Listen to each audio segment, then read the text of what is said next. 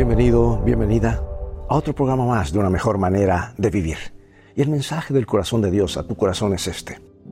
Por eso, queridos hermanos, ya que ustedes saben de antemano estas cosas, cuídense para que no sean arrastrados por los engaños de los malvados ni caigan de su firme posición. Pero conozcan mejor a nuestro Señor y Salvador Jesucristo y crezcan en su amor. Gloria a Él ahora y para siempre. Amén. Bueno, los montañistas saben muy bien cuán importante es encontrar un apoyo seguro para los pies antes de seguir hacia arriba. Solamente los impacientes se moverán antes de haber afirmado su pie. Sin embargo, precaución no significa inmovilidad.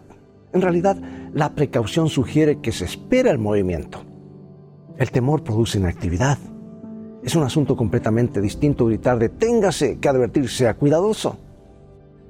En el área del crecimiento cristiano, prevalecen tres actitudes diferentes, la temeridad, la precaución y el temor.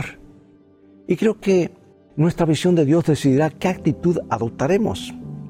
En 2 de Pedro 3 leemos del enfoque temerario acerca de Dios. Dice, ¿qué pasó con la promesa de que Cristo iba a volver? Ya murieron nuestros padres y todo sigue igual desde que el mundo fue creado. Bueno, tales personas creen que Dios no se interesa en los asuntos de los hombres ya sea que no existe porque no le importa o porque tal vez es tan indulgente que no reaccionará. Dios sí se interesa muchísimo. El versículo 9 nos dice, no es que el Señor no tarde en cumplir su promesa como algunos suponen, sino que tiene paciencia con ustedes porque no quiere que nadie muera, sino que todos se vuelvan a Dios.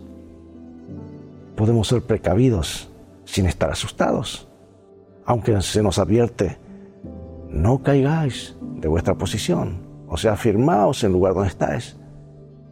A causa de un error posible, se nos amonesta a crecer en la gracia y el conocimiento de nuestro Señor y Salvador Jesucristo.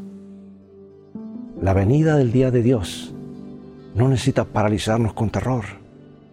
Podemos esperarlo ansiosamente porque tenemos sus promesas. Y nuestra imagen de Dios puede ser completa y entusiastamente clara en Jesús porque Jesús prometió que en la casa de su Padre se hacen preparativos especiales para nuestra llegada a ella.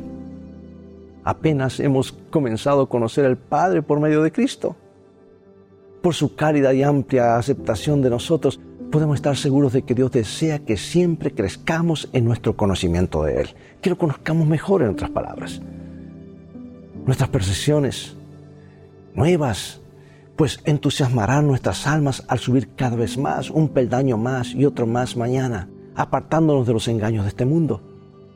Bueno, puede ser que resbalemos, pero si resbalamos sabemos que debajo de nosotros están sus brazos eternos, como dice la Escritura.